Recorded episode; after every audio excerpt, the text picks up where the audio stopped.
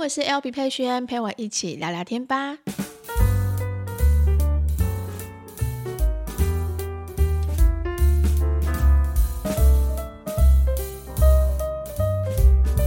Hello，大家欢迎回到今天的 Podcast。今天的话呢，是我们的二月十七号星期五的时间，我终于。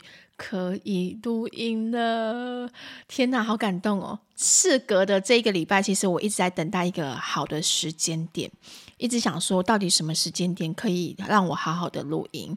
因为呢，我们楼上就是可能在敲敲东西吧，应该在订东西，所以有扣扣扣的声音。今天上午的时候，我也一直在等，想说我们隔壁的工厂到底什么时候会停止？我现在还是可以隐约听得到他们好像就是有。电锯在割的声音，我不知道录音录不录得进去，但我想说不能再等下去，再等下去的话，我可能这个礼拜就要开天窗了。啊，天哪！我原来录音也是要看天时地利人和，跟我们拍片的道理是一样的。很多人以为我们拍片很顺利，随手拿着手机就可以拍，但有的时候灯光不好，光线不好，或者是说。我自己本人的状况不好的时候，那其实就没有办法好好的拍片，所以我们这份工作其实还是蛮靠呃时机点在吃饭的。好，现在呃隔壁的工厂其实还是有电锯的声音，所以如果大家有真的听到一些比较呃低频的一些割东西的声音，嗯的时候的声音的话呢，请大家见谅。好，那我们先聊聊一下我们这礼拜想要聊的主题。这礼拜的话呢，原本其实在星期三的时候想要跟大家分享这个主题，是上礼拜的新闻，就是隋唐他的住的房子，那因为楼下的邻居呢去抗议说他们家小孩子很吵啊，什么什么的，所以呢这一系列的事情闹得非常非常大。我相信在台湾的新闻大家都有看到。那其实我第一次当下看到这个新闻的时候，其实我的感触是，这不是正常的吗？我的想法是，这好像是正常的，因为我们台湾的大楼，其实老实说，真的要隔音做到百分之百好的，我觉得好像不太容易，所以你会发现。当你去租房子或者去看房子，你只要住进去呃大楼的时候，你可以留意一下一下一件事情是，呃，你可以看一下电梯的公告。大部分的电梯公告其实都会贴一张纸条，就是请大家晚上的时候，可能九点十点过后的时候，尽量脚步放轻放慢，然后呢，尽量就是不要做太容易有噪音的。的动作影响到邻居这样子，那大部分的人其实都会都会遵守这件事情，所以对我来说，我觉得我看到这个新闻的时候，我觉得诶，这是蛮正常的一件事情。但是如果今天你是刻意要在一个不对的时间点，然后去去做一些就是让别人可能影响到别人作息休息的话，那就不太 OK。毕竟我们大家都是住在同一个社区。那台湾的大楼的话呢，其实我不知道你们知不知道，可能住在公寓或住在透天、住在别墅的人，可能就不太知道这件事情。其实台湾的大楼会有一个叫做共振效应，共振效应这件事情。我打个比方哈，我自己租是八年的时间了。那这三年当中，我第一次跟第二次住的房子，我觉得都还不错。那第一次住的时候，其实楼下我记得好像是没有邻居。那第二次租的大楼的话呢，也是楼下好像是没有邻居的样子，所以不太会有人去反映这件事情。可是后来我第三次住的大楼的时候，我住了四年嘛。其实我就有发现这件事情，我们的大楼隔音其实没有到非常的好，真的没有到非常的好，所以我可能楼上的走路的脚步声，只是走路的脚步声哦，其实我都可以听得到，或者是说你可以听得到别人咳嗽的电声音，甚至是关电灯的声音，那种咔嗒咔嗒的声音，其实我们都可以听得到，所以你就可以知道这件事情是哇，这个大楼的呃结构，它的。隔音的效果可能没有做的这么的足够。那共振效应的意思是什么呢？就是假设说今天，呃，六楼跟七楼，六楼可能觉得七楼很吵，但是其实不是七楼很吵，可能是十楼或者是十一楼发生的声响。但因为大楼的共振效应的关系，所以你会感觉好像可以听得到是你楼上的发出的声音。所以我曾经有看过网友就在呃网络上面就写说，他一直觉得。楼呃，邻居一直觉得他很吵，什么什么什么之类的。但是重点是那一整个礼拜他根本就没有在家，他是完全没有在家的。那也有曾经有人反映说，他觉得楼自己家里的呃楼上很吵，结果上去看发现楼上根本就没有住人。所以这就是大楼的共振效应，并不是你楼上的那一个人发出的声音。那要怎么解决这件事情呢？其实我觉得还蛮难解决的。因为，呃，在台湾，如果今天，除非你今天住的是透天，但粉丝其实有留言跟我说，透天其实也会有这个问题。如果你今天是连着一栋的透天，你不是独栋的话，连着一栋一排的话，其实也会有声音的影响。那就看你自己是不是属于一个非常对声音非常敏感的人。那大部分人其实我相信都是可以接受的，就是正常来说，就是会有住人的声音。我自己反而会这样，会比较稍微安心一点点。就是如果我到一个陌生环境住的话，有声音的话，我就会觉得，诶，至少我这这一栋楼大家都是很很怎么讲，就是有人气，一个人气在，那你就心里就会住得比较安心一点点。那当然，我们彼此都会遵守一下社区的公约。社区的公约的话，只要有住大楼就知道，我们可能住进去大楼的时候，我们电梯上面就会贴。就会贴说，呃，请大家要注意，就是晚上的时候，然后要注意，不要就是声量放小声啊，不要拉椅子啊、推桌子啊，这样会影响到别人作息。所以大部分人其实都会蛮遵守这个社区公约。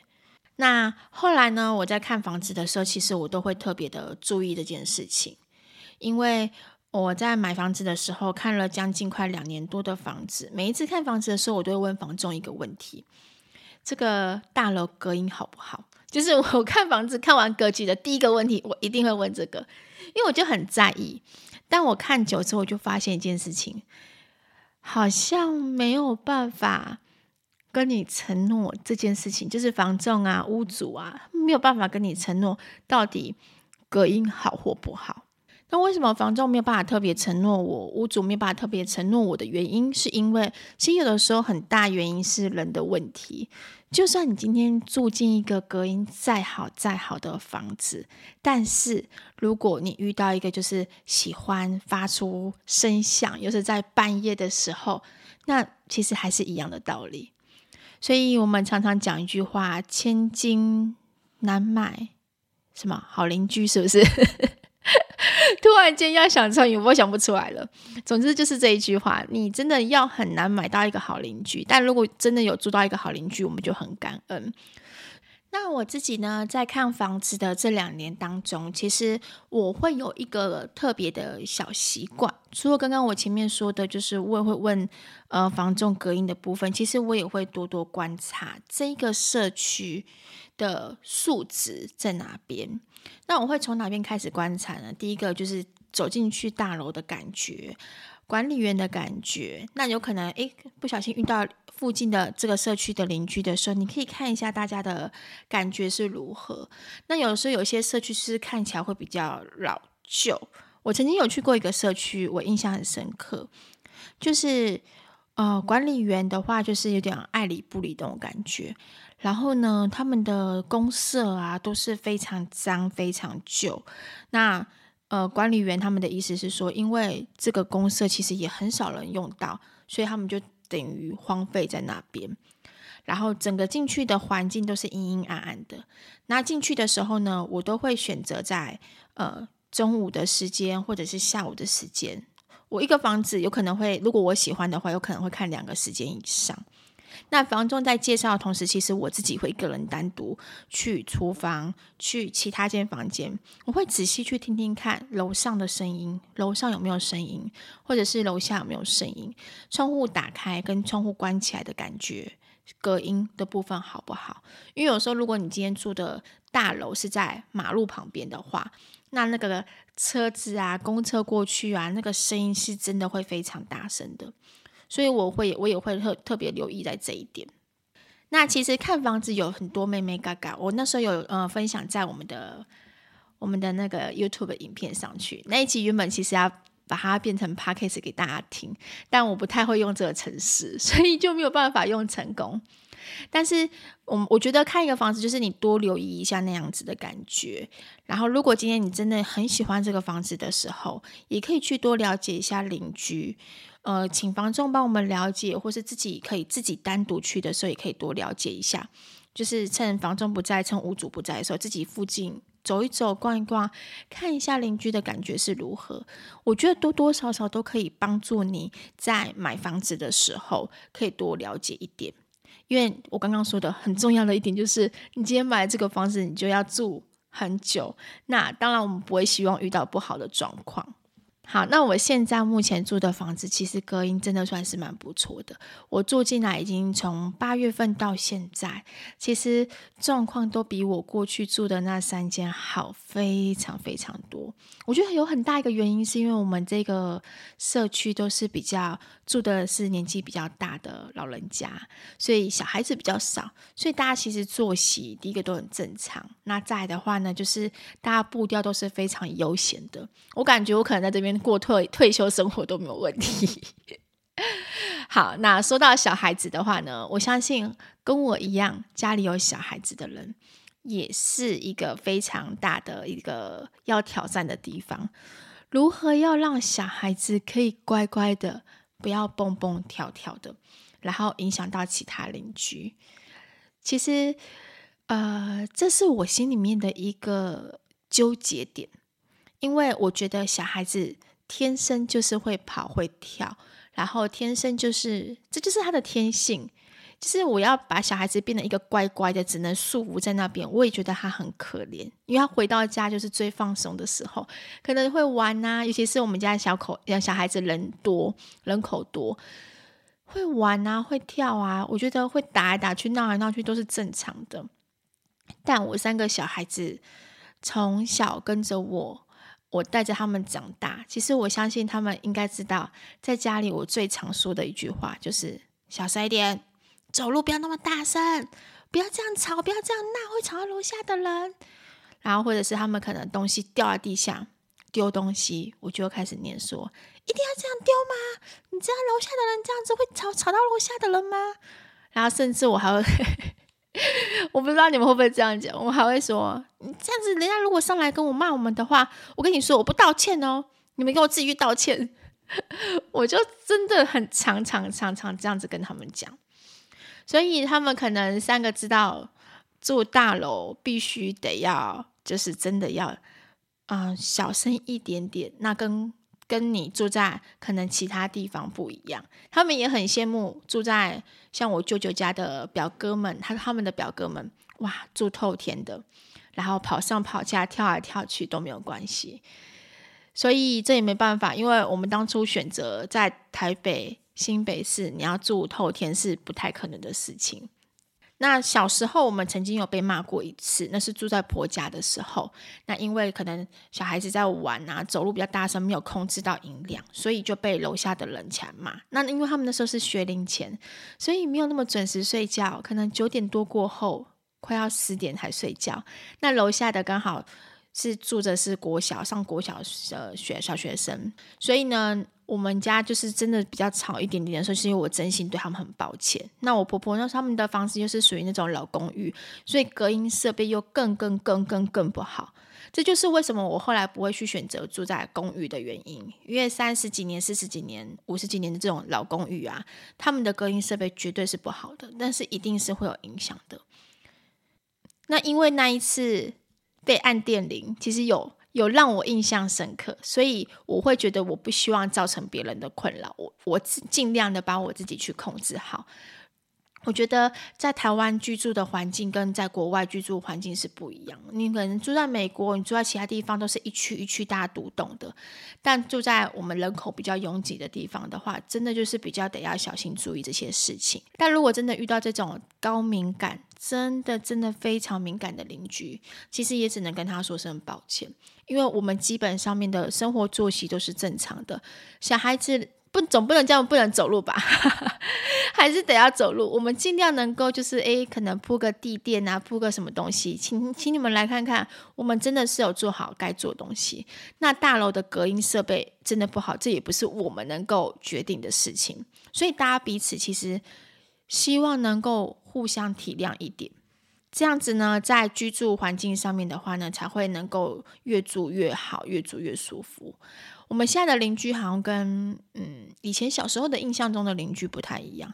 以前小时候邻居，我妈妈是那种像我们那个社区的邻居是，可能今天炒菜时间，你就会发发现大家都可以闻到那种炒菜香，然后呃三不五时就会有阿姨按电铃来借个酱油、借个盐巴。有的时候我们也会去跟隔壁去借个葱、借个辣椒，就是大家的邻居的呃感情是非常凝聚的。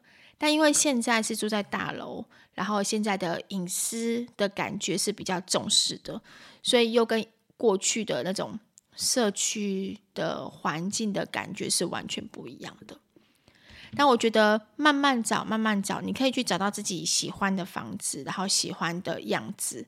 但隔音设备真的要做功课，真的真的。那有人问我说：“那隔音设备我要找怎样的大楼？”我以新新建案来说的话。我自己看过几家碧瑶建设的隔音设备是真的还不错，所以如果你们有在看新建案预售屋的话，碧瑶建设在新北市算是蛮不错的。那宝叉系列的话呢，就是大家著名的，就是它的隔音设备的话呢，就比较差一点点。那这些东西的话，你们就自己去评估。那隔音设备差一点点，它的价位其实好像就比较便宜一点点。所以一分钱一分货，买房子也是一样的道理。好，今天的话呢，就隔音的部分就简单的聊到这边，因为我觉得这个大家一直在去争吵啊，然后去吵这些东西，吵谁对谁错啊，这真的很难有谁对谁错的问题。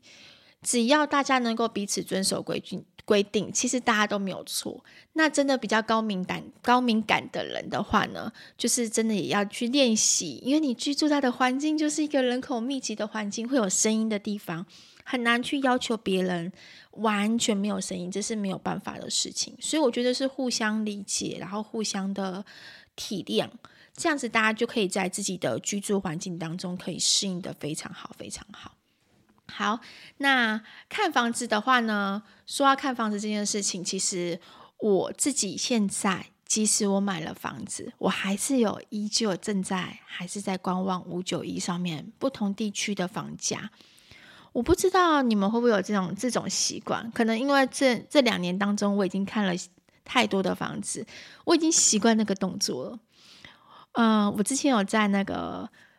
限动里面曾经分享到吸引力法则嘛，因为我那时候真的很希望可以拥有自己的房子，很希望可以带着孩子脱离租屋的生活，所以我几乎晚晚上睡觉之前的时候，我都会去划五九一租屋网，去看每一间房子，然后去了解一下目前的房市是如何，然后看着看着，有时候就会幻想自己是住进那间房子的样子。如果这个房子是我的话，那是什么感觉？所以常常。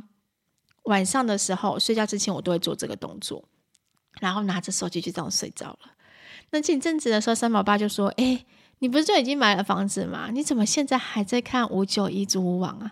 就是五九一的售那个售屋网。”然后我就说：“不是啊，我买了房子，但我还是会想要继续了解现在目前房子的房价状况啊。而且谁知道我会不会买第二间房子？” 然后他就觉得。你野心也太大了吧！房贷都还没有还完呢。我说，人生的事很难讲，你很难知道什么时间点你会发生什么事情。我觉得，或许我可以买了第二间房子，第二间房子可能是我投资用的，甚至有可能当做是我的工作室，或者是出租。我觉得也都不错啊，因为买房子也算是一种另类的存钱方式嘛。就跟买股票啊、买定存一样，你也是另外的。我每个月存五万、五万、五万，然后或是存存三万、三万、三万的房贷，然后到你自己的房子里面，这也是存钱的方式啊。所以不要特别去局限说自己能够买几间，还是局限自己说自己现在目前能买还是不能买。因为我们两个是完全不同性格的人，他的性格是他觉得自己能力到多少，他就就是他的呃框架跟想象，他就只会到那一个地方。但是我的个性是，我会想超过我能力以外的事情，然后我就想说，哎，如果我今天有第二间房子，那我第二间房子把它改造成像美业。非常漂亮的美业空间，那一间一个小房间是呃专门做美甲的，一个房间做美睫的，一个房间做物美的。然后只要想变美的人都可以来到这边来。然后呢，只要这样子每一间逛过逛过一圈出出去之后，她就变成是一个非常漂亮的一个女孩子。我觉得这样感觉很赞呢。那我也可以提供给更多不同的美业的人，他们有这个空间可以工作。我觉得这很棒啊，然后我自己可能就是当做是收租这样子，然后收了完的租金之后去缴房贷，我觉得这是一个很不错的计划，所以我自己脑中常常会天马行空的这样子去想象，然后就会开始研究，诶，现在的房市如何？那现在的状况如何？如果我今天想要执行这样梦想的话，什么样的房间最适合？一定要买在一楼，还是买在二楼？还是其实我买大楼也可以？总之，我觉得看房子这件事情能够维持你那个动力，其实就是要告诉自己继续看下去，然后不要为自己设限太多太多的呃框架。那你之后就会去找到你心目中，就像我这样子想要的房子，理想中的房子。好，那最后的话呢，很多粉丝也有问我这个问题，就是我去年买房子跟今年的买房子的房价，听说好像其实有落差，因为政府升息的关系。那他们其实都有问我说，你这样子会不会觉得买了很吃亏，或者是买了觉得好像自己买贵了？那我都会跟他们讲说。我觉得没有特别的买贵或不买贵这件事情，因为我买的其实都是在实价登录的，大概多个两三万上下左右。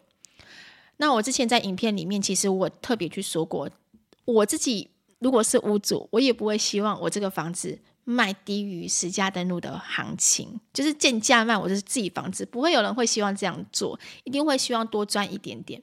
所以我觉得我买的价格是非常合理的，再加上我现在目前是自住的关系，我自己是住进来，我不是投资用，我不是出租用，所以其实对我来说没有什么亏不亏本诶，就是我觉得我买的很很好啊，我自始至终都觉得买的很好啊，我已经完成那个。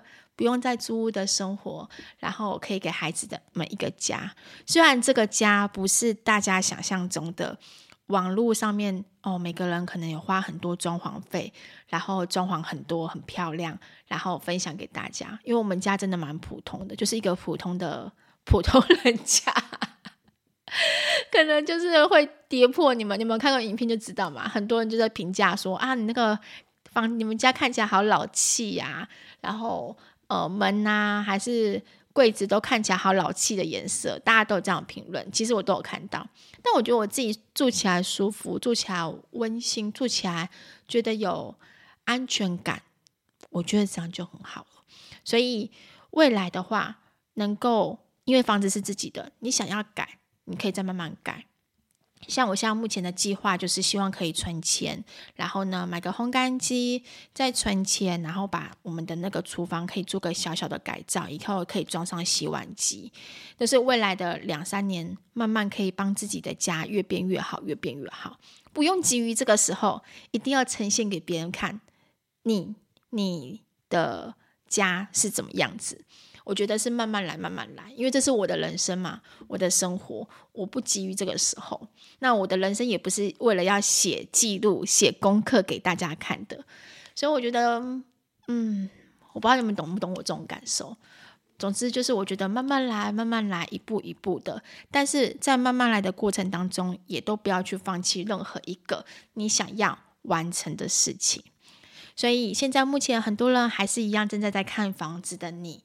希望你听完这一集之后呢，能够继续激起你的热情、你的动力，好好的继续加油。好，记住哦，找隔音设备好一点点的房子，然后多探听一下邻居。呃，大家的状况，邻居住多久了？然后呢，呃，邻居对于这个社有些有些邻居是很健谈的，你跟他聊天，他会一直跟你聊。所以邻邻居的呃的对这个社区的风评如何，其实都可以多听听，多了解。